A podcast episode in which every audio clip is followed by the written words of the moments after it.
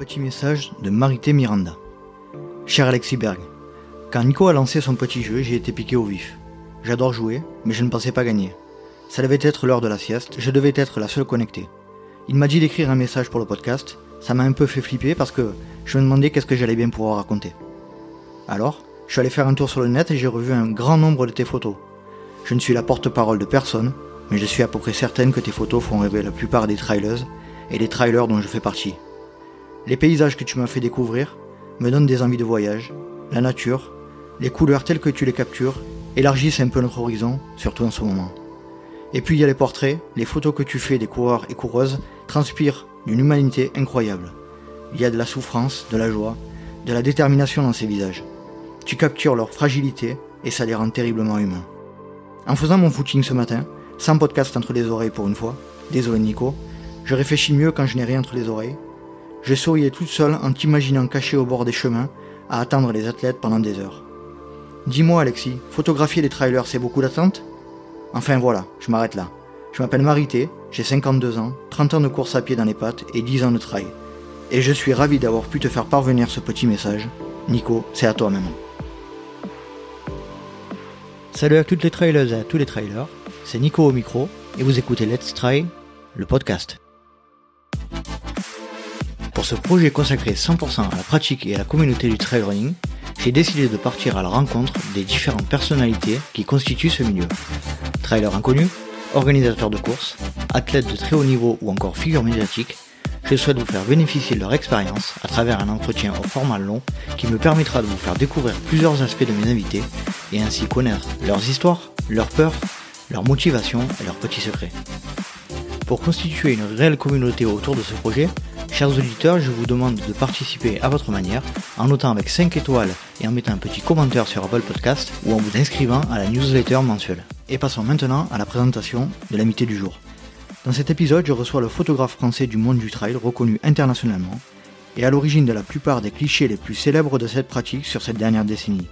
Il est d'ailleurs, avec son frère Frédéric, à l'origine d'un livre de photographie emblématique intitulé Grand Trail, dans lequel il a mis en couleur 13 des ultramarathons les plus connus de la planète et dresse le portrait de 16 athlètes ultra de niveau mondial. Mais dans cet entretien, nous allons évoquer tout un tas de sujets, en passant par son parcours, son évolution, sa passion pour la photographie. Je ne veux pas vous faire patienter plus longtemps et je vous laisse profiter de ma conversation avec monsieur Alexis Berg. Eh bien bonjour, aujourd'hui je suis avec le photographe Alexis Berg. Alexis, bonjour. Bonjour. Je te remercie dans un premier temps d'avoir répondu favorablement à, mes demandes et, euh, et, je te souhaite la bienvenue dans le podcast. Bah, c'est un plaisir de, de, de pouvoir euh, voilà, de répondre à tes questions. Alors, Alexis, est-ce que dans un premier temps, tu pourrais te présenter en quelques mots pour ceux qui ne te connaissent pas? Euh, Donc, Alexis Berg, euh, j'ai 33 ans, euh, je suis photographe, euh, je réalise aussi des, des films, euh, il m'arrive aussi de faire des livres, et voilà, en quelques mots. D'accord. Est-ce qu'on peut commencer par le commencement et est-ce que tu pourrais retracer ton parcours depuis ta, ta plus tendre enfance? Euh, oui, euh, j'ai j'ai grandi en Charente, euh, à côté d'Angoulême. Euh, j'ai j'ai fait beaucoup de sport euh, jeune, euh, du tennis, du karaté, surtout du rugby. D'accord. Et, et, comme je m'intéressais pas mal à l'actualité du, du sport et, et que mon grand frère bossait dans un journal, j'ai commencé assez jeune euh, à écrire dans le dans le canard euh, local, euh, la Charente libre. donc j'écrivais des, des comptes rendus des matchs du week-end, du rugby, du foot, des choses comme ça. Et, et voilà, ça m'a conduit en fait assez naturellement après le bac à faire une école de journalisme en Bretagne. Ok. Et euh, et en fait, à cette époque, j'aurais j'aurais sans doute pu euh, continuer, euh, voilà, m'installer comme euh, comme comme journaliste. tu voulais être journaliste sportif initialement? C'était ça ta priorité?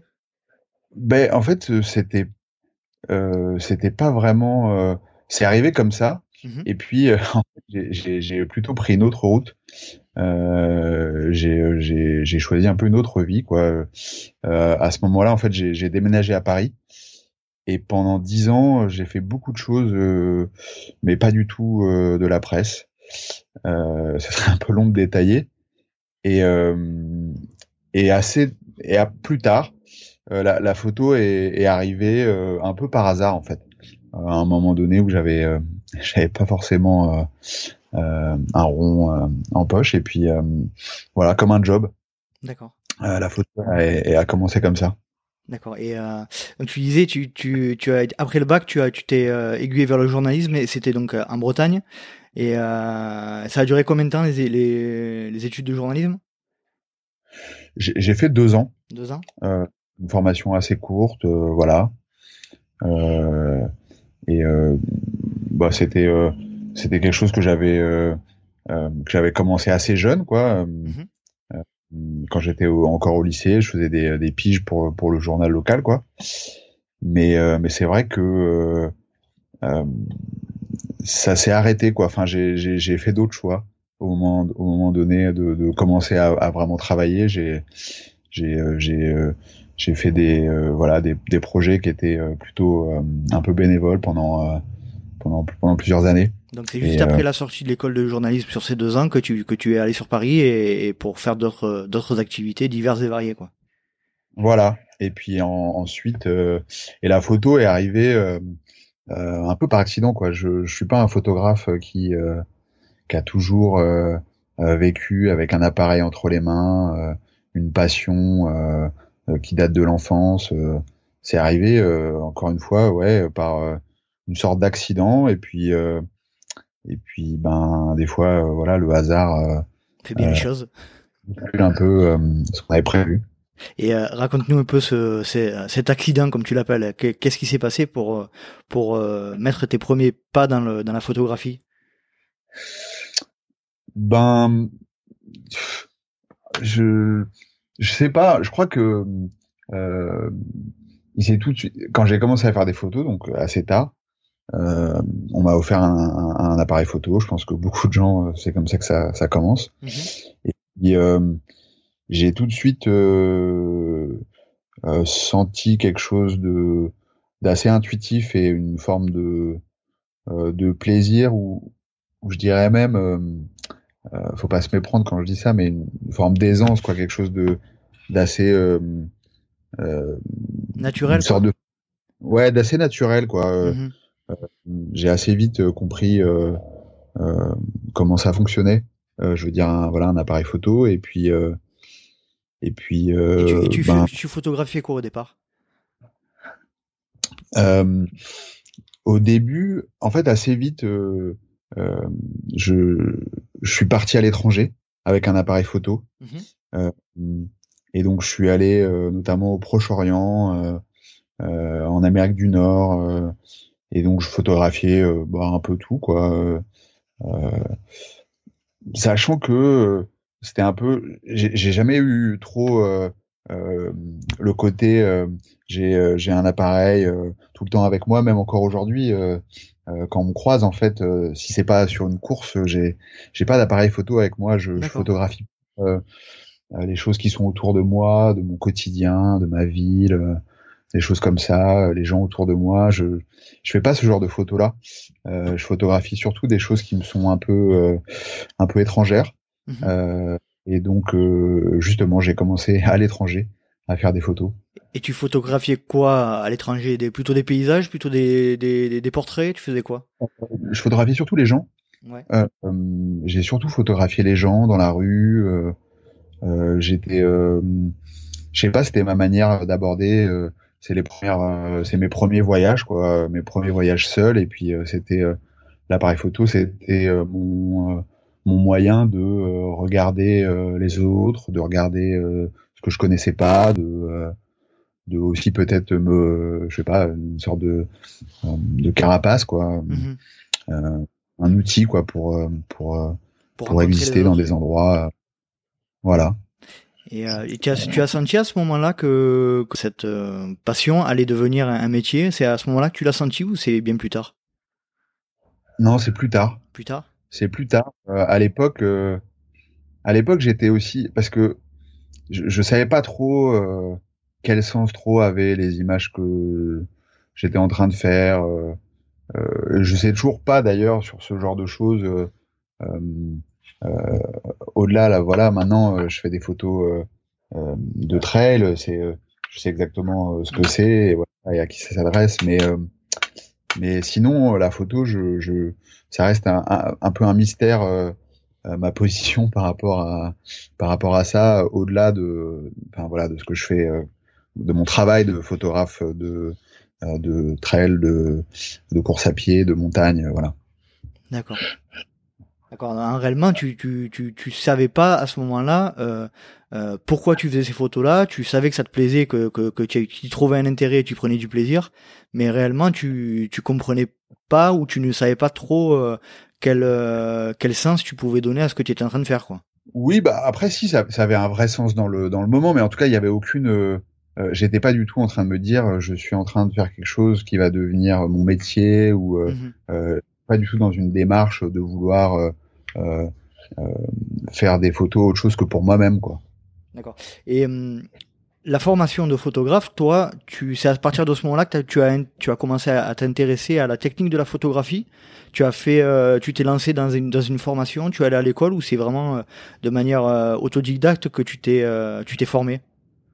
Alors, bah, je me suis formé tout seul. Ouais. j'ai jamais pris de, de cours ou jamais ouvert un, un bouquin. Bon, il y, a rien d'exceptionnel là-dedans. Hein. Je pense qu'il y a beaucoup de photographes qui euh, qui arrivent euh, euh, voilà, à se former comme ça avec un, un, boîtier numérique. en fait, il, suffit de, de, se mettre en mode manuel. Mmh et donc de devoir réfléchir et prendre le temps de comprendre la mécanique, euh, qui est finalement, euh, je crois, en fait assez simple et, et assez intuitive. Euh, c'est d'ailleurs comme ça que Enfin, c'est ce que je conseille euh, à des gens qui voudraient euh, euh, apprendre la photo. il faut pas trop faire confiance aux calculs et aux décisions qui sont prises par le par l'appareil photo, se mettre en, en, manuel, c'est-à-dire devoir faire tous les réglages et en fait on, on comprend comment comment ça fonctionne, comment la lumière rentre, comment elle est captée. Et voilà, moi j'ai fait ça. Et puis, euh, et puis, euh, et puis assez vite, euh, on, avance. Et, et de donc de manière empirique. Et ça, une question me vient du coup les entre guillemets ceux qui travaillaient hors sans le numérique à l'époque ils avaient toi tu as un avantage par rapport à eux parce que du coup tu as la possibilité de voir en direct ce que ça rend sur, sur l'écran c'est comme ça que tu tu fonctionnes ou c'est pas possible de le voir sur l'écran de, de l'appareil? Oui, e-, exactement. Enfin, ce qui change, c'est que bah, de un, on a en effet euh, euh, le résultat euh, immédiat et donc c'est-à-dire le, retour et comprendre, c'est quand même un peu plus rapide que de devoir attendre le développement et de devoir se souvenir des choix qu'on avait faits, mmh etc. Et deuxièmement, c'est beaucoup plus économique d'apprendre avec un boîtier numérique parce que évidemment, une fois qu'on a payé euh, le prix euh, du, euh, de l'outil. on n'a pas en permanence à, à devoir payer le développement des films comme c'était le cas avant. C'est clair. Et toi, tu n'as pas connu cette période où on faisait les photos sans le numérique? Tu es arrivé après, du coup? Bah, c'est-à-dire que, bah, si, parce que quand j'étais petit, voilà, euh, ma mère, elle avait des, des, appareils argentiques et en fait, ce que les gens utilisaient euh, à la fin des années 80 encore. Après, euh, euh, bah voilà, je suis la génération où le numérique a, une, a pris une position hégémonique dans la photo et moi-même j'ai quasiment fait que du numérique, même si il m'est déjà arrivé d'avoir un appareil argentique et d'essayer de m'amuser avec, mais en fait, voilà, je fais quasi essentiellement de la photo numérique. Et donc, euh, transition tout trouvé. Donc, pour les initiés que, que, que je ne suis pas, hein, euh, est-ce que tu peux nous parler du matériel de, de prédilection avec lequel tu travailles aujourd'hui? S'il y, a, s'il y a un appareil à retenir, j'imagine que tu en as plusieurs, mais euh, ton préféré? Oui, en fait, euh, bah, moi, j'ai, j'ai toujours eu des, des boîtiers Canon mhm. euh, depuis le début. Et, et c'est simple en fait. Quand je quand je travaille, j'en ai deux identiques. le même modèle. Des... Ouais, ce sont des des Canon 5D Mark IV. D'accord. Euh, et voilà, j'ai ça depuis assez longtemps parce que en fait, euh, j'ai eu des Canon 5D, des Canon 5D Mark II, Mark III, et maintenant j'ai des Mark IV. Et, euh, et, voilà, et suivant le suivant le reportage, j'ai je transporte 5 à 6 objectifs euh, que que voilà que je change suivant le sujet, la lumière, ce que j'ai envie de faire. D'accord. Et les, les, objectifs, donc tu disais qu'il y en a 5 ou 6, et pour ceux qui ne savent pas, plus euh, tu, tu, dois changer de l'objectif en fonction, euh, j'imagine, euh, de la prise de photo d'un paysage ou d'un portrait. Ce, ne sont pas les mêmes objectifs, j'imagine. Oui, en, fait, les objectifs, ce qui les, ce qui les différencie, c'est c'est la longueur de la focale. donc moi, j'ai des j'ai à la fois des objectifs ce qu'on appelle grand angle, mmh donc euh, euh, permettre de euh, faire une photo avec une vision large de ce qu'il y a devant nous.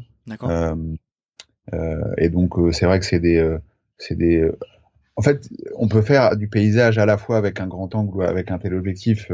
Euh, on peut regarder un, un paysage qui est très loin et de la même manière qu'on peut juste faire un œil très ouvert sur sur un paysage. C'est pas juste ça la définition, mais donc voilà. Moi j'ai donc soit des grands angles, mhm. j'ai aussi euh, ce qu'on appelle des téléobjectifs qui sont donc euh, euh, des focales beaucoup plus longues, voilà jusqu'à par exemple 200 mm, ce qui permet de d'aller d'aller se rapprocher quoi du, du sujet. Mhm. Et et puis après la variation de mes objectifs, c'est aussi que j'ai des objectifs euh, j'ai des objectifs très lumineux que j'utilise euh, euh, quand les conditions de lumière sont pas très bonnes et puis qui sont aussi des objectifs avec un peu plus de possibilités, disons, créatives.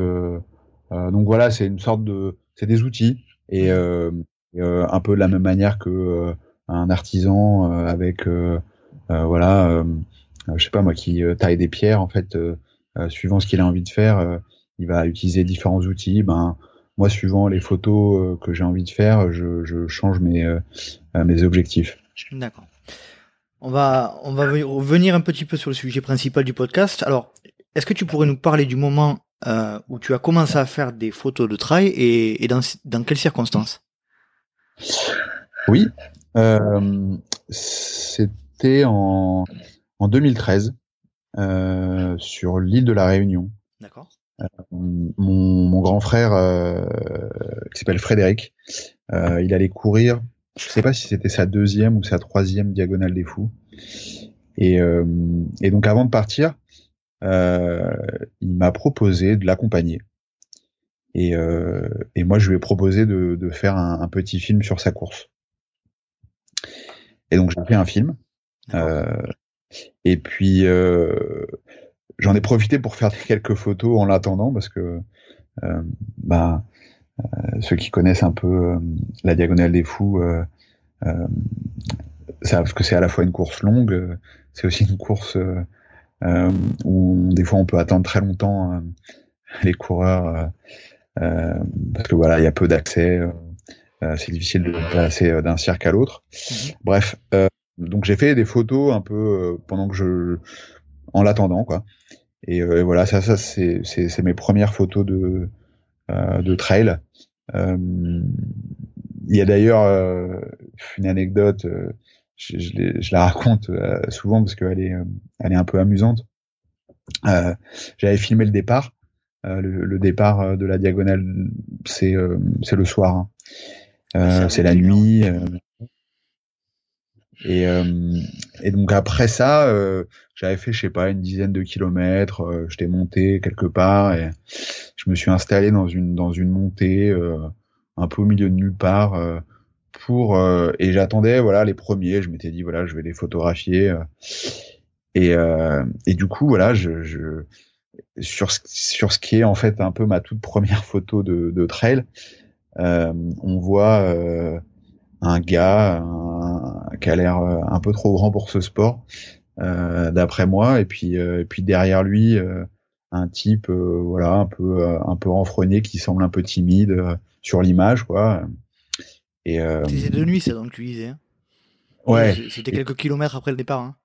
Voilà, et du coup pour pour donner un peu une, la perspective de ce que j'étais, enfin de quel était mon rapport à ce sport, j'avais vraiment aucune idée de de qui étaient ces deux gars-là qui venaient de passer devant moi.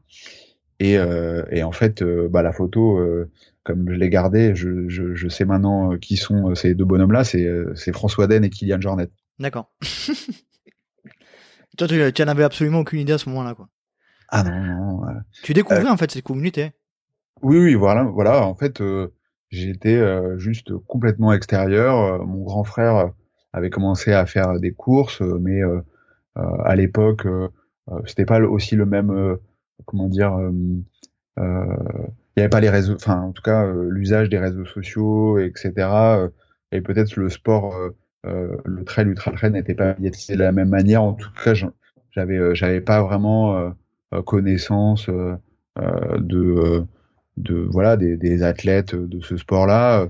Je pense que vaguement euh, j'avais euh, euh, compris qu'il y avait un jeune catalan assez talentueux et que j'allais sûrement le croiser, mais ça, ça, ça représentait pas grand-chose en fait pour moi à ce moment-là. Et toi, tu faisais, tu, tu, faisais du trail à cette époque-là ou pas du tout? Tu faisais du sport tu... Pas du tout. À cette époque-là, je faisais encore un peu de rugby. Mmh et donc complètement à euh, l'extérieur de ce, de ce système-là, de, ce, de cette communauté. Quoi. Ouais, ouais, ouais. Et puis voilà, mon...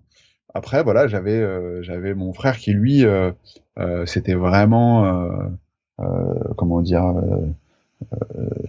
jeté dans ce sport-là. et c'était une vraie révélation. Et il était, voilà, c'était c'était sa passion, quoi, déjà. Alors, tu me, tu me disais tout à l'heure que tu avais fait tes, premières photos de nuit euh, sur un ultra notamment, c'est euh, les, temps d'attente doivent être euh, très longs, j'imagine. Comment tu occupes ton temps, notamment lors de ces de ces attentes nocturnes? Ben, en fait, même sur les courses comme la diagonale, hein, de voilà 160, 170 km, quand on fait des photos, les temps morts sont assez rares. Mmh euh, parce que euh, le principe c'est de c'est de toujours euh, essayer d'arriver quelque part ben, juste quelques minutes avant les coureurs. on planifie donc avec l'expérience voilà de d'en avoir fait beaucoup. Je suis assez précis pour planifier mes courses. Et bon, il y a, y a des, des temps de trajet qui peuvent être longs et des marches euh, pour accéder à des points euh, qui euh, dépassent rarement une heure ou deux. Mm. Donc non, en fait, il n'y a pas tant d'attente que ça. En fait, c'est plutôt, c'est une vraie course. Enfin, c'est plutôt quelque chose d'assez intense. D'accord. Pour toi, qu'y a-t-il de plus compliqué dans la photo de, de trailer? Bah, moi j'aurais plutôt tendance à dire que, que, que c'est quelque chose de, de, de, plutôt facile de photographier le trail. par essence, euh, par, essence, ça déjà, ça donne déjà des situations qui sont, euh, qui sont intéressantes. Voilà, non, mais je dirais que, que déjà le, décor, il est, euh, il est varié. Ça aide.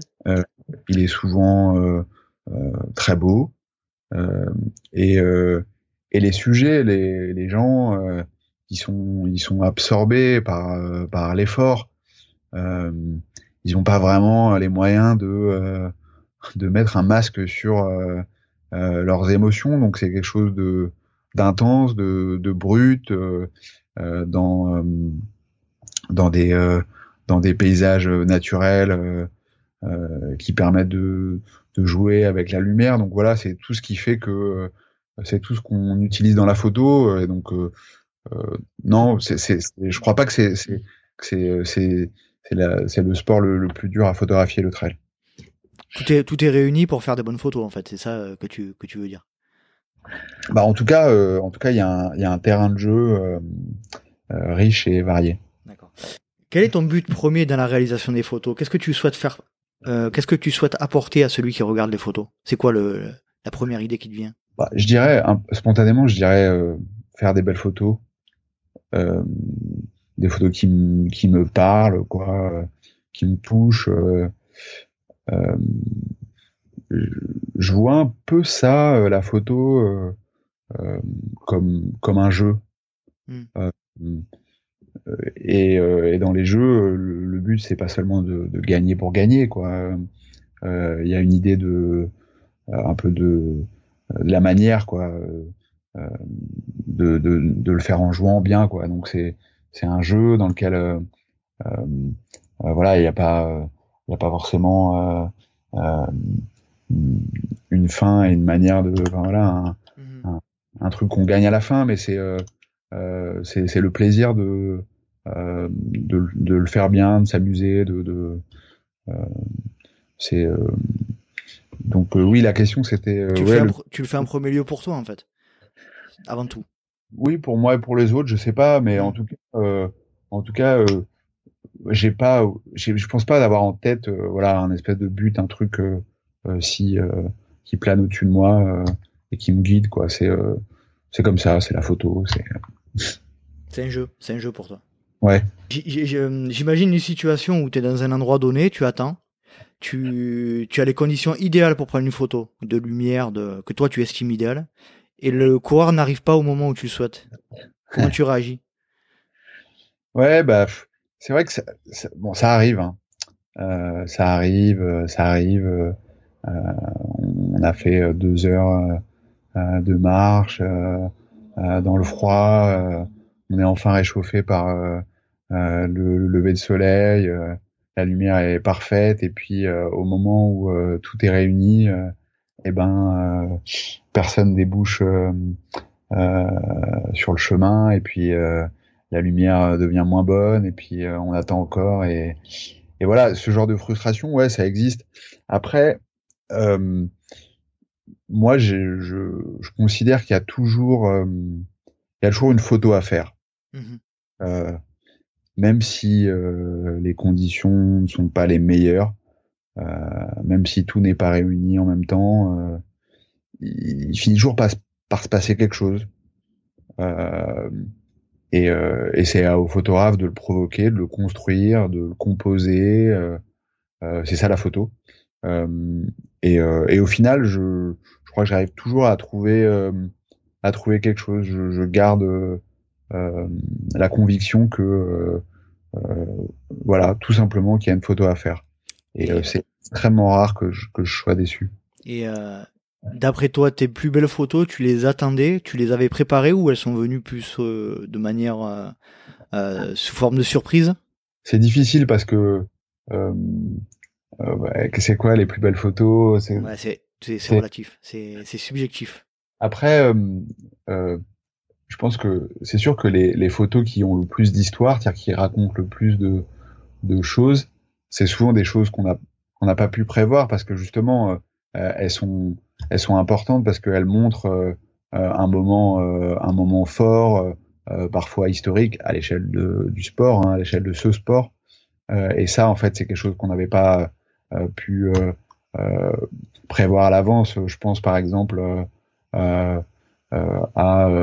une photo de Jim Walmsley qui abandonne euh, la, Western States, euh, après euh, être parti extrêmement fort, le monde entier est en train de le voir courir à une vitesse incroyable et, et, il est en train de complètement bousculer son sport et, et, en fait il abandonne il est il, il, s'est brûlé les ailes quoi. Et donc euh, voilà. Ça, tu peux pas le prévoir quoi. Ça c'est clair. en fait euh, la photo que tu fais à ce moment-là, euh, ça c'est pas quelque chose que tu as prévu, mais en fait euh, c'est c'est justement parce que elle elle dévoile ou elle sera le, souvenir d'un moment qu'elle est une photo plus importante que d'autres quoi qui sont qui sont juste peut-être de l'illustration. Et donc voilà quand il se passe quelque chose comme ça quand Kylian à la Hard Rock en 2017 se euh, se démet l'épaule et, euh, continue et gagne la course, et ben voilà, en fait ça, tu l'as pas prévu quand euh, François Den et, et Kylian se, se font ce duel incroyable sur sur l'UTMB et finissent voilà, elle fait une, très grande bataille. bah ça c'est pareil en fait à l'arrivée, la collade entre les deux. tu, tu, tu pouvais pas prévoir tout ça et donc ça c'est c'est c'est vrai que moi j'aime bien euh, être témoin de ces choses-là parce que ces images-là elles sont d'ailleurs c'est pas forcément des belles photos en termes comment dire purement techniques de photo ou esthétique de mmh photo mais ce qui compte c'est ce en quoi elles vont s'inscrire pour la communauté quoi pour pour les pour les gens qui, qui suivent ce sport. Et toi, comment, comment tu sais que tu as fait une, que tu, que tu as fait une très bonne photo? Tu le sais de suite ou tu, tu en prends conscience euh, après la journée de travail? Les deux. euh, les deux parce que euh,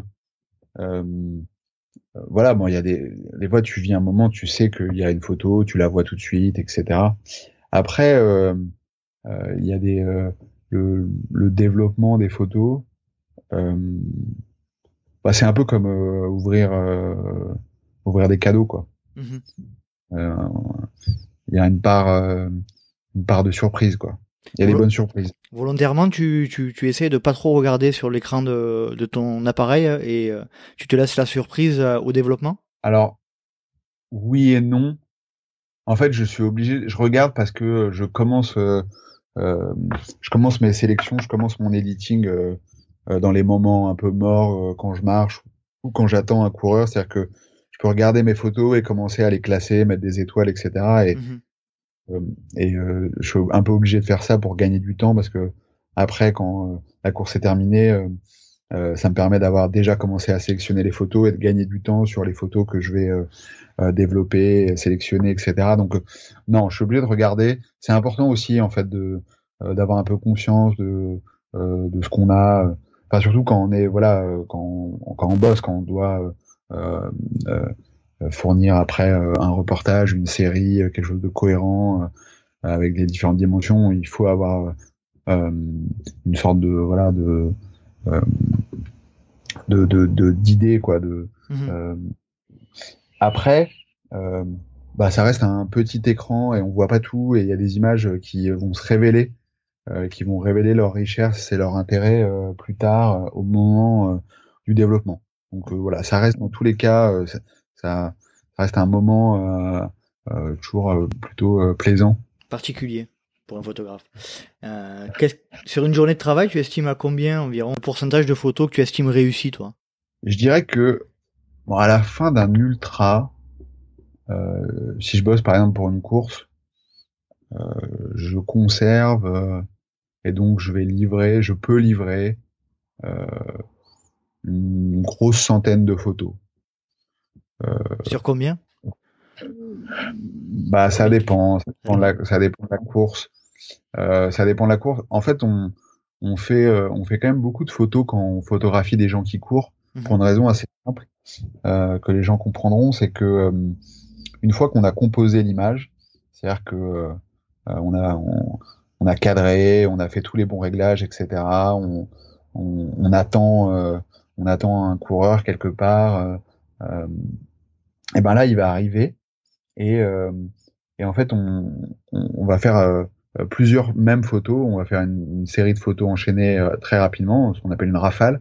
Mhm. pourquoi on fait ça? Parce que et, et, tout le monde qui a déjà essayé de faire une photo d'un coureur comprend ça facilement, c'est que euh, la course, c'est un peu ingrat. Euh, euh, sur une image sur deux, on a des rides bizarres au milieu du visage, les, un pied qui part dans un sens, un, un, appui un peu un peu inélégant. En fait, il y a à la fois des moments du mouvement, de la mécanique de course qui sont très jolis, et puis il y en a d'autres qui ne le sont pas. Mmh et donc du coup, quand on photographie et qu'on a construit une très belle image, en fait, on, va faire une rafale pour pouvoir après euh, euh, regarder les différentes euh, possibilités de, de silhouettes. C'est des micro-variations, mais c'est juste qu'on va finir par choisir la meilleure. Et donc du coup, ça, ça augmente quand même considérablement le nombre de photos qu'on a à la fin d'une journée. Donc je dirais que il est pas rare d'avoir, je sais pas moi, à la fin d'un gros d'une grosse course, peut-être 2000 photos. Mhm. Et ça veut dire que de là, des fois, il y en a 10, c'est la même parce que c'est la même séquence, donc on en prend une. et donc voilà, ça fait une centaine de photos à la fin qui nous restent. puis on a fait des essais, on, à des moments on est resté au même endroit, on en a fait plein, on a passé, on a pris plusieurs personnes et à la fin on en choisit une ou deux. Donc voilà, ça écrème. Et après, pour répondre à ta question qui était celle vraiment réussie, moi, euh, de ces 100 photos, il y en a peut-être euh, vraiment 10% qui finissent dans ma sélection personnelle, enfin qui sont celles que moi vraiment je, choisis, euh, qui voilà, c'est un peu ça l'ordre d'idée, hein, l'ordre de grandeur. Évidemment, ça dépend, c'est pas toujours pareil, hein, mais voilà. D'accord. Euh, j'ai vu que lors d'un ultra trail au Canada, tu avais réalisé un, shooting photo avant-après euh, l'ultra. Est-ce que tu peux nous parler de ce, projet qui est un peu atypique? Oui. Euh, bon, je, je suis pas le premier ni le dernier à avoir fait un, avant-après en, photographie de, sport. Mhm. bon, l'idée l'idée de ce genre de de choses, c'est assez simple. Hein. On fait une photo avant, euh, qui est mise en regard avec une photo après, euh, un effort, une, émotion, euh, voilà. Donc c'est un portrait de visage, hein. c'est c'est uniquement le visage et en noir et blanc me semble-t-il. Oui, alors voilà, là moi je l'avais fait donc vraiment de, des portraits assez serrés de visage et donc avec un traitement en noir et blanc.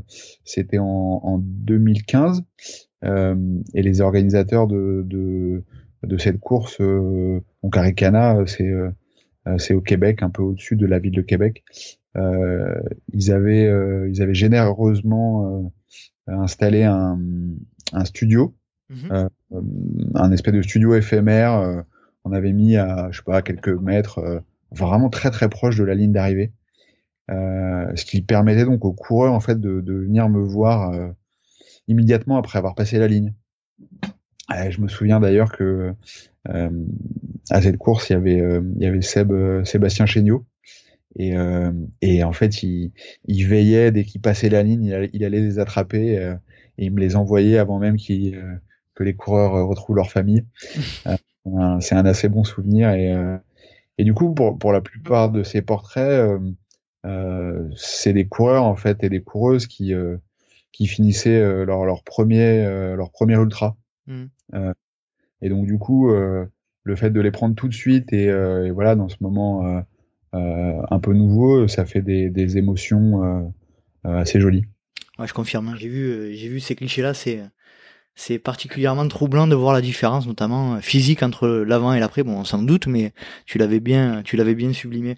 Euh, en ce qui concerne récemment, tu as fait aussi un documentaire qui s'appelle la, la Barclay sans pitié. Alors, euh, pour ceux qui ne le connaissent pas, c'est un documentaire que tu as réalisé, il me semble, en 2017, euh, et euh, sur lequel c'est un donc c'est un film qui est basé sur uniquement des photos. Est-ce que tu peux nous parler de, ce projet également? Oui. Donc oui, c'est ça. En fait, bon, les photos datent de 2017, le film de, de, 2018, mais donc voilà, en 2017, je suis je suis je suis allé photographier la Barclay euh, pour la première fois. Donc c'est une course euh, qui se passe dans, dans le Tennessee, euh, très particulière, un format euh, assez unique avec cinq, cinq boucles qu'il faut faire dans un temps limite final de, de 60 heures. voilà, une course que, voilà, quand même beaucoup de gens connaissent. Euh, même si peu, peu y ont participé. Comme et, peu, et peu la terminent. et encore moins, ouais, encore moins la termine. Et euh, voilà. Et en fait, cette année-là, en 2017, euh, euh, ça a été une course folle et, le dénouement surtout a été incroyable. Et, et, voilà, ça allait, ça allait bien au-delà de, mes photos et, je voulais raconter cette histoire, euh, euh, ouais, un peu extraordinaire. Et donc voilà, avec un de, un de mes meilleurs amis, Aurélien Delfos, qui est, qui est journaliste à l'équipe, euh, on est allé, euh, on est allé quelques mois après la course euh, au Canada, aux États-Unis. On a retrouvé, les, on va dire, les trois protagonistes principaux de, cette histoire-là. Et donc pour les interviewer, pour donc on les a, on, les a filmés quand même. En fait, une des matières du film, c'est ces interviews-là c'est eux qui sont les narrateurs et, et, en effet, comme tu le disais, le, le, film, il a un format, on va dire un peu original, c'est-à-dire que il est construit avec avec des photos, des photos en noir et blanc qu'on a un petit peu animées, donc qui qui et avec des fonds sonores, c'est ça moi qui m'a qui m'a qui m'a vachement troublé, c'est euh, vous avez ajouté des fonds sonores euh, tirés de la course, j'imagine, euh, à ces photos-là, et c'est ça a un aspect assez particulier, quoi. Ouais, ouais, bah c'est voilà, c'est ce qu'on appelle un peu du, du, du sound design. On, on, a on a essayé de, créer une atmosphère, quoi, de de, de, faire d'installer quelque chose d'un peu un peu polar, quoi, parce que c'était ça se prêtait bien aussi à l'histoire qu'on racontait. Euh, D'ailleurs, le, film, il est, toujours en ligne. Hein. Il est sur le site de l'équipe, euh, rubrique euh, l'équipe explore, la Barclay sans pitié. voilà, c'est facile à trouver. Je vous le conseille vivement parce que je l'ai vu et c'est vraiment, c'est vraiment du super boulot. C'est, atypique, c'est génial. Moi, j'ai vraiment beaucoup, beaucoup apprécié. Est-ce que tu peux également, je crois que récemment aussi, tu as, alors tu as fait là encore, vous avez fait encore un, format un peu particulier, c'est tu as sorti un, documentaire, je crois qu'il fait 7 minutes et qui s'appelle Nuit Blanche. Oui, euh, donc euh, alors Nuit Blanche, c'est voilà, c'est un, petit euh, un petit film réalisé pour Strava lors du lors du dernier UTMB et, l'idée c'était de regarder l'UTMB euh, à travers la nuit, mhm. euh, ou plutôt les deux nuits d'ailleurs, passer par les coureurs autour du Mont Blanc. et voilà, et se contenter, se concentrer sur la nuit, les sensations, faire parler les des, des, participantes et des participants de, de, ce moment particulier, mais en fait central aussi euh, d'une course comme l'UTMB. Et donc euh, euh, voilà, c'est un film qui qui se concentre sur ce sur, sur, ce thème-là. Ah, de manière de manière identique à, la Barclay sans pitié, c'est un c'est un documentaire qui est, qui est, assez troublant aussi. Hein. C'est ça ça. Vous jouez beaucoup sur les sensations et les, les sens, je trouve. C'est c'est assez particulier et, et là là encore j'ai vraiment apprécié ce, ce projet. Est-ce qu'on peut est-ce qu'on peut un petit peu évoquer alors euh, ce fameux livre que, vous avez réalisé, il me semble, avec avec ton frère, hein, qui s'appelle Grand Trail. Euh, Est-ce que tu peux nous parler de ce de ce livre de photographie? Oui, oui, euh, bien sûr. Bon, du coup, je, je reviens un peu en arrière. Je parlais tout à l'heure de, de, ma première course, de mes premières photos de trail, donc la Diagonale des Fous en 2013. En fait, à la suite de de ces photos, il y a un magazine de trail euh, qui, qui m'a contacté. Mhm. Euh, les photos étaient, je sais pas, mis sur je sais pas, sur un site internet. Enfin, le hasard a fait qu'on m'a contacté et ce, ce, journal allait se créer. Euh, c'est Nature Trail. D'accord. C'était avant le premier numéro et ils m'ont commandé du coup un, un premier reportage sur une course, puis un deuxième. Et, euh, et très vite, euh, euh, il y a eu l'idée du livre. C'était voilà quelque chose qui qui c'est un enfin en gros ce livre c'est ça vraiment mon début de la photo trail c'est faire ce livre. Mmh et donc c'était surtout l'occasion d'avoir un projet commun entre frères. Et, et on a commencé tout de suite à travailler sur le livre euh, à la fin de 2014. Et, ah euh, super tôt, quoi. Ouais, ouais. Et le livre est sorti en librairie en novembre 2015. Un an de travail euh, assez intensif, à vrai dire. Tu peux nous expliquer un peu comment il est composé ce livre? Il me semble qu'il y a deux, deux grandes, comment dire, deux grandes parties. Une, une partie plutôt photo de manière générale, et puis une partie plutôt portrait avec des, avec des, des interviews, etc. Exactement. Euh, il y a même une, troisième petite euh, euh, dimension qui se, qui se glisse. donc il y a une alternance entre des portfolios, donc des, séries d'images, des, illustrations de courses.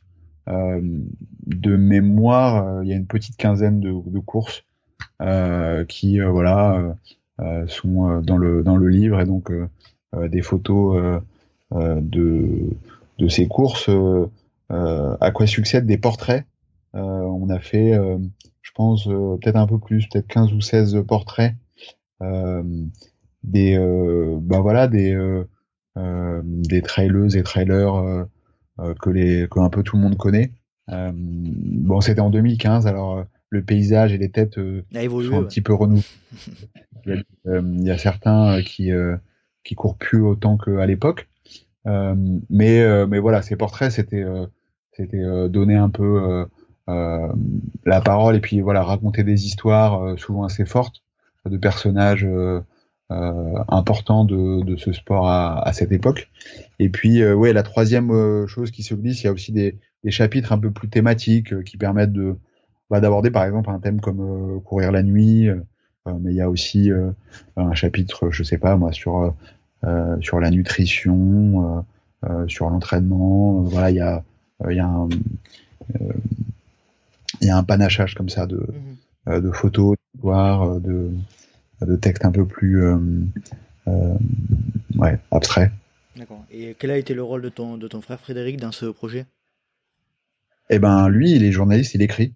Et donc euh, voilà, moi je fais le et puis euh, lui euh, il écrit et puis comme c'est quand même lui qui qui pratique vraiment ce sport, c'est voilà, c'était aussi à lui d'écrire d'écrire de, de l'intérieur sur sa sur sa pratique et sur sachant bon aussi le, le livre fait surtout parler voilà les autres il y a beaucoup de beaucoup de, de gens qu'on a qu'on a interviewés et qu'on a utilisé dans, dans le livre. Et euh, depuis, depuis la sortie de ce livre, tu en as, vous en avez ressorti d'autres ou pas du tout? Euh, Alors on a fait un, un, un, tout petit frère il y a, il y a, il y a, il y a maintenant peut-être 4 ans euh, qui s'appelle euh, Grand Trail Extra, mhm. un petit projet sur photo. Euh, voilà, et puis on est en train de, de, de faire, de travailler sur, sur des nouveaux projets qui euh, vont arriver euh, très bientôt. D'accord. Alors maintenant, j'aimerais, si possible, que tu me, tu évoques avec nous ton pire souvenir de photographe trail et ton meilleur souvenir. Ok. Euh... Compliqué. Hein. bah, c'est sûr que voilà, ça fait euh, sur sur autant d'années, il y a évidemment beaucoup de choses. S'il faut choisir, le pire, euh, je pense que c'est euh, la chute euh, de l'américaine Hilary Allen. C'est en Norvège, c'était lors de la de la Tromsø Sky Race. C'est une course dessinée et organisée par par Kylian et Emily. Mm-hmm. Et et donc voilà, on était on était plusieurs photographes. on était à une dizaine de mètres un peu plus haut sur la crête d'où euh, donc euh, Hilary et euh, a chuté et et encore aujourd'hui la plupart de nous enfin bon on, ignore un peu comment elle, elle a heureusement et, et un peu miraculeusement survécu à cette chute vu la hauteur et, et le terrain sur lequel elle s'est elle s'est écrasée et, euh, et, voilà, il y avait beaucoup de vent. Euh, l'hélicoptère euh, des secours a mis longtemps, presque une heure, pour se poser, venir l'enlever. Et voilà, on était très inquiets. C'était à notre, en tant que témoin aussi un petit peu traumatique comme. Bien sûr, bien sûr. ouais, donc je pense que c'est c'est mon c'est mon plus mauvais souvenir. Ouais, il y a de quoi, c'est sûr. Et, et ton meilleur souvenir du coup? Mon meilleur souvenir, bon, Là, d'un seul coup, il y en a peut-être beaucoup plus. Euh, euh, je vais choisir, euh, je vais choisir un assez vieux souvenir. c'est la Western States en, 2015. Le, le, le cut-off, il est, il est assez sévère hein, à la Western States. c'est 30 heures. Mmh. barrières, ouais. Mmh. C'est un 100 miles, c'est il faut quand même pas trop traîner en route. Et euh, donc en 2015, euh, dans, dans la dernière minute des 30 heures, euh, cette année-là, s'est présenté dans le, dans le stade d'arrivée à Auburn, en Californie, une, une, dame qui s'appelle Gunhild Swanson. Et, donc voilà, on était tous en train de regarder nos montres sans trop savoir si elle allait parvenir à, le faire. Et, elle s'est mise à sprinter dans le stade. Il y avait des centaines de spectateurs parce que c'était donc juste avant euh, aussi la remise des prix. Tout le monde était venu. Il y avait peut-être même en milliers de spectateurs. Enfin, des, tous les coureurs étaient là, les familles, tout le monde était en train de l'applaudir. Et elle a sprinté et elle a passé la ligne 6 secondes avant la fin, avant le gong des 30 heures. 6 secondes? Et, euh, et, euh, et c'était incroyable parce que euh, au-delà du fait que elle devenait finie, enfin ce, ce, pour voilà pour pour un souffle, c'était la première fois qu'une qu'une femme de 70 ans, ah oui d'accord, c'était son âge, arrivait à terminer la Western State. Et, et voilà, en fait, c'était un moment c'était un moment où en fait tout le monde était euh, vivait euh, son son arrivée euh, comme une voilà comme une victoire un peu c'était voilà elle sa joie elle était assez simple mais c'était c'était un moment touchant et c'était un vrai bon souvenir ok je te remercie J'aurais une question. Est-ce que tu comment prépares-tu une journée de, de shooting avant un ultra? Comment tu, tu, tu, fais des repérages? Tu comment ça se passe? Oui. Forcément, on va dire. Oui, oui, ben, euh, je repère euh, le parcours un peu comme euh, comme un coureur en fait. Mmh sauf que moi, je vais surtout identifier les les, les, les points stratégiques qui sont plutôt dont mes critères sont plutôt esthétiques qu'autre chose. et ensuite, je, je vais planifier ben, un peu heure par heure. Euh, je calcule les temps de passage, euh, mes temps de trajet, mes, mes temps d'accès. Euh, et puis je fais comme ça un espèce de petit, un petit planning. Si j'ai le temps, si j'ai le temps, je vais reconnaître des morceaux du parcours. Euh, sinon, je, je étudie des cartes. Il y a des applications très précises où je peux regarder le, les reliefs, euh, calculer. ça va assez loin en fait. On, on va jusqu'à calculer euh, la position du soleil, des choses. Et puis, euh, et puis euh, sinon, il m'arrive aussi de, de, discuter avec des coureurs qui ont déjà fait la course. Je leur demande de me parler d'un endroit, voilà. D'accord, donc il y a un boulot de préparation qui est quand même relativement, relativement conséquent. Après, avec l'expérience, si tu retournes sur une course que tu connais déjà, j'imagine que ça va être plus simple, forcément. Oui, oui, c'est sûr. Après, euh, bah voilà, les courses, euh, euh, bah les courses qu'on a déjà faites, il se passe toujours quelque chose de différent. Les conditions sont sont jamais les mêmes, donc on, essaye de, voilà de aussi de varier un peu, d'aller dans des endroits qu'on connaît pas, donc non, ça change. D'accord. On va sortir un petit peu du sujet de la, de la photo. On va aller sur un sujet un peu plus général. Quelle est ta vision de notre sport aujourd'hui, de sa communauté Que, que penses-tu de, de cette communauté-là? Euh, bon, déjà, je pense que c'est difficile de, de généraliser. Euh, euh, euh c'est euh, une question assez vaste. après, bon, moi, c'est vrai que j'ai la vision de de différents de différentes facettes, de différents pays. si on regarde la France, si on regarde les États-Unis, par exemple, euh, c'est pas du tout, euh, c'est très différent, des mondes très différents. Mhm. Hum, par exemple, hein, voilà, il y a, y a, ce côté euh, une forme d'authenticité, un côté historique aux, États-Unis avec des courses plus anciennes, une, communauté vraiment solide. Là-bas, il me semble que le, trail running demeure parfois une sorte de, contre-culture, euh, euh, ce qui euh, ce qui est sans doute, je crois, un peu moins le cas en France. Mhm. alors, ce que je veux dire par là, c'est que en France, les, les courses, elles sont, elles sont plus massives, par exemple.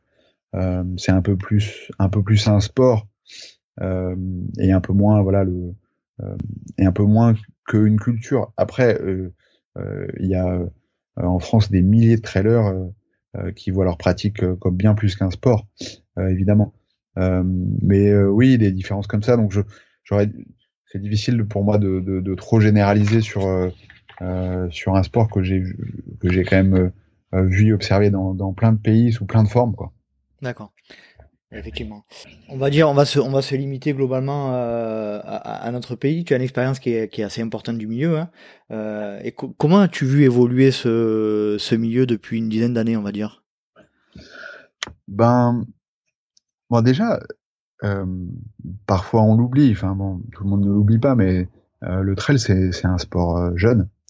la plupart des courses, elles n'existaient pas il y a 10 ou 15 ans pour rappel, l'UTMB euh, a été créé en 2003.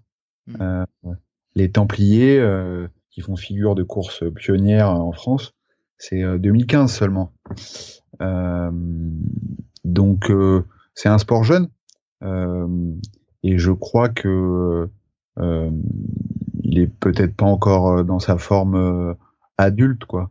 Hmm. Et, et, du coup, je sais pas si c'est un adolescent, mais bon, il, il, comme comme tout ado, il, voilà, c'est un sport qui sait pas encore euh, euh, euh bien où, où, il va aller, euh, ce qu'il va devenir. Euh, enfin, je sais pas, par exemple, il y a il y a aujourd'hui trois ou quatre circuits concurrents qui sont un peu tous des, des championnats du monde parallèles. donc voilà, que ça soit l'Ultra Trail World Tour, le Skyrunning, euh, Golden Trail Series. Série. Mm. Euh, il y a à côté de ça, il y a euh, un championnat du monde. il y a des marques qui organisent des choses qu'ils appellent des, des, championnats du monde.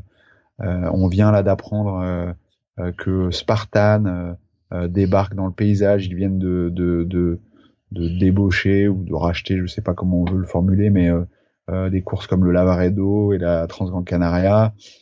Donc voilà, c'est euh, ça, ça bouge beaucoup. Euh, peut-être que c'est parfois difficile de suivre. Euh, en tout cas, des fois, ça l'est, ça l'est même pour moi qui vois ça d'assez près. donc j'imagine que, que pour pas mal de gens, c'est c'est pas c'est pas évident de de, de, de comprendre voilà l'évolution. Mmh Après, euh, on peut avoir dit tout ça et, euh, et, euh, et, se souvenir que voilà le, le sport de base, c'est-à-dire aller courir dans la nature, ce qui ce qui est le, le, le dénominateur commun, la définition originelle de, de, de, ce sport, ben ça, ça, ça bougera pas. personne, personne va le privatiser et, personne n'empêchera les pratiquants de, de, faire ça. Et, toi, quand tu quand tu te rends aux États-Unis et que tu te que tu es euh, plongé dans la communauté, on va dire la, comme tu disais tout à l'heure, la contre-culture américaine du, du trail, euh, tu as l'impression de revenir un peu aux sources. C'est ça la, sensation que tu as? Je, en tout cas, euh, il y a quelque chose aux États-Unis, oui, une forme une forme d'authenticité, de simplicité, aussi parce que il y a des courses qui sont quand même beaucoup moins massives, euh, où il y a euh, aussi un peu une simplicité. Il y a peut-être aussi beaucoup moins de de partenaires, de de de, de, de marques, de, de, comment dire tout, tout ce qui tout ce qui ce qui est un peu voilà la marchandise autour autour du sport et donc euh, c'est sûr que euh, euh, c'est quand même assez difficile de comparer le, village du Colorado, Silverton, qui accueille la Hard Rock. il y a 150 coureurs. tout le monde se retrouve dans les, les deux cafés de la rue principale et il y a le, les meilleurs coureurs américains qu'ils soient là parce qu'ils courent ou parce qu'ils viennent euh, regarder cette course. Et donc voilà, c'est ça, ça c'est les États-Unis. Et après, c'est sûr que c'est difficile à comparer avec euh, euh Chamonix où il y a euh, pour l'UTMB, la semaine de l'UTMB, 10 000 coureurs, 50 000 marques et voilà et tout un et bah, c'est des événements qui, qui, sont impossibles à comparer. C'est le même sport. D'ailleurs, les deux courses, la Hard Rock et l'UTMB, ont exactement le même format. Mhm. il y en a une qui est un peu plus en, en, en altitude, on va dire. Mais, mais voilà, c'est sûr que, que c'est deux mondes différents. Deux, quoi. mondes différents. Deux planètes différentes. On, on, va, on va parler un petit peu des, des athlètes. Tu as une relation, euh, bah, j'imagine, avec toutes ces années passées à leur côté, euh, une relation privilégiée avec les athlètes, les athlètes de haut niveau. Euh, quel, est ton quel est ton ressenti sur eux et qu'est-ce que tu aimes le plus chez eux? On va dire là, ça encore, c'est difficile de généraliser, mais euh, qu'est-ce que qu'est-ce que tu aimes bien retrouver chez ces athlètes-là? Non, mais c'est vrai que, que la position euh, la position du photographe, quoi. Ça, ça rapproche assez naturellement des, des athlètes euh, euh élites. Euh, on partage des voyages, des, des, morceaux de, de, de, leurs aventures. Et, et, voilà. Et du coup, moi, c'est vrai qu'au vrai, au fil des années, j'ai tissé des, des étonnantes amitiés sur plusieurs années à se voir dans un pays, euh, à se revoir dans un autre six mois plus tard, à l'autre bout du monde. Euh, euh je crois il y a des gars, je les ai vus sur, euh, je sais pas, quatre continents, quoi. Mm. Et, et, donc voilà, c'est des, des histoires. Il y a, en fait, il y a assez peu de professionnels dans ce sport au final.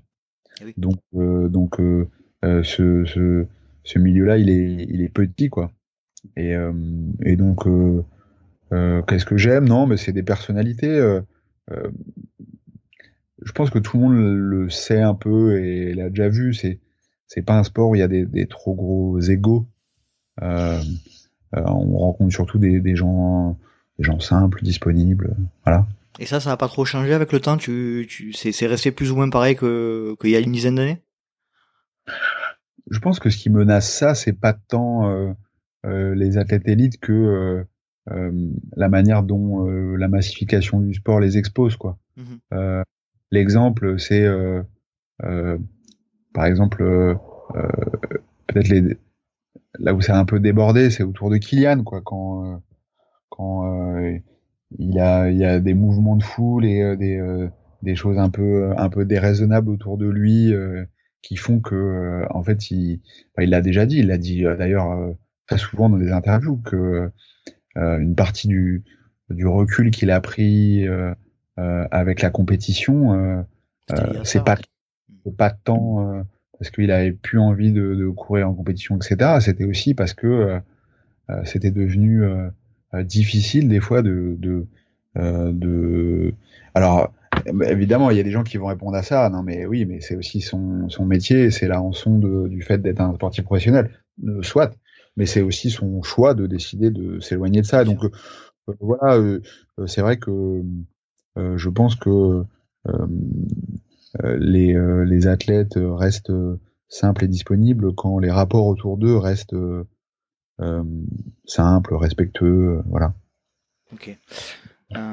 Si tu devais ressortir qu'une caractéristique commune les reliant tous ces athlètes, ça, serait laquelle? Je sais pas, il y a, une chose qui, qui m'a frappé euh, euh, quand j'ai commencé à, à rencontrer, à parler euh, avec des, euh, des ultra trailers, des ultra traileuses, ce sont les, les, origines de leur de leur rencontre avec ce sport. Euh, ce que je veux dire par là, c'est que euh, pas moi quand on commence le tennis, le foot, euh, un sport comme ça, bon les raisons sont, sont assez je sais pas, banal, quoi. Voilà. Euh, alors que avec le trail, euh, plus encore l'ultra trail, euh, moi je crois, en tout cas j'ai j'ai rencontré des gens qui qui parlaient d'une il y a une dimension de rupture quoi. Y a des virages de vie, il y a des gens qui changent de boulot, qui quittent la ville, qui je sais pas moi bouleversent leur alimentation euh, combien d'histoires on a entendu euh, d'ultra trailers euh, qui ont commencé après une rupture, une maladie, une dépression. et du coup, voilà, en fait, il y a cette espèce de dimension de, de, de nouveau départ, là, de renaissance, alors ça concerne pas tout le monde, hein, il y a plein de trailers qui ne sont pas concernés, mais quand même je trouve qu'on croit souvent ça et, et intéressant. C'est un bouleversement de vie. En fait, le, le trail s'apparente plus parfois, enfin souvent, à un, mode de vie, euh, même chez les athlètes de haut niveau, quoi. Ouais, enfin d'ailleurs tout ce que je viens de dire là, ça, s'applique à la fois, euh, euh, à la fois aux athlètes élites et aux, et enfin à n'importe quel mmh. pratiquant, quoi. On trouve, je trouve beaucoup par rapport à d'autres sports cette cette dimension du, du virage de vie, ouais. On n'a pas tardé à terminer euh, l'entretien. Si tu devais me conseiller quelqu'un pour participer au, podcast, ça serait qui? Euh, Est-ce que tu parles anglais? Alors, j'y travaille, j'y travaille. Alors, je parle anglais, on va dire euh, presque couramment. On va dire, j'arrive à maintenir une conversation. j'y travaille pour dans les prochains mois essayer de tenter ma première interview en anglais. Donc. Euh, non, parce que j'ai une idée, mais il faut en plus bien parler anglais parce que c'est une langue un peu euh, rapide et vive. Mm. Euh, et j'allais dire euh, Jane Shelton, c'est c'est une coureuse américaine, c'est la pour ceux qui ont lu Born to Run, mm-hmm. c'est un peu la, la, vraie héroïne du livre. non, sinon, je sais pas. je dirais Gilles, le fondateur des Templiers. Ah.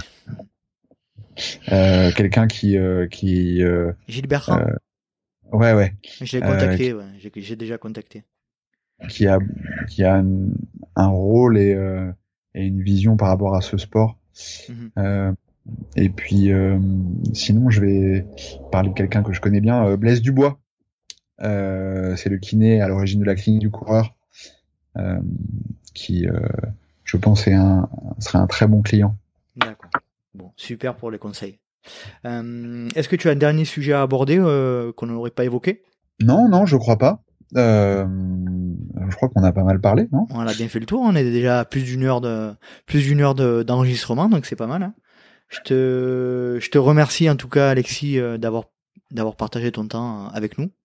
Bah non, merci à toi. C'était c'était bah, j'espère audible, compréhensible. Ah, j'espère. tout à fait avoir été euh, voilà clair. On a, appris, on a appris plein de choses. Tu nous as livré tes, tes anecdotes et, tes, euh, et tous les détails de ta vie de, de photographe. Donc pour ça, je t'en remercie énormément. Eh ben, de rien. Allez, et je te dis, bah, passe une bonne soirée et puis euh, peut-être à bientôt. Merci beaucoup. Salut Alexis. Merci beaucoup. Salut. Ciao. Ciao. Et voilà, cet épisode est à présent terminé. J'espère que vous avez passé un agréable moment en compagnie d'Alexis Berg. Je tenais de nouveau à le remercier d'avoir participé à un des épisodes du Let's Try Podcast. Si vous souhaitez retrouver toutes les informations concernant Alexis, je vous laisse consulter son blog alexiberg.com. En ce qui concerne le LTP, comme d'habitude, si vous souhaitez nous rejoindre sur Instagram Let's Try le podcast, sur Facebook Let's Try Podcast, sur YouTube Let's Try et n'hésitez pas à vous inscrire à la newsletter mensuelle. J'espère vous retrouver pour un nouvel épisode du LTP, et d'ici là n'oubliez pas, vive le trail libre, vive Let's Trail, et si vous pensez que c'est impossible, faites-le pour vous prouver que vous aviez tort. Salut salut